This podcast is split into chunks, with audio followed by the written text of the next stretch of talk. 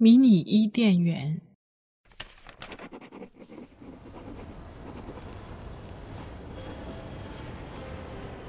二零二零年，全世界都关闭了边境线。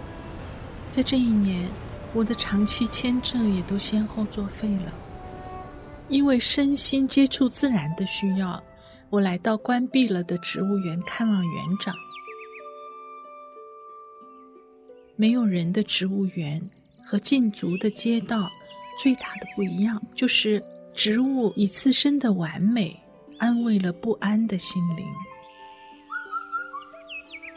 那些植物在园子里格外优雅的生长着、开放着、孕育着，那其实就是圣经故事里的伊甸园呀。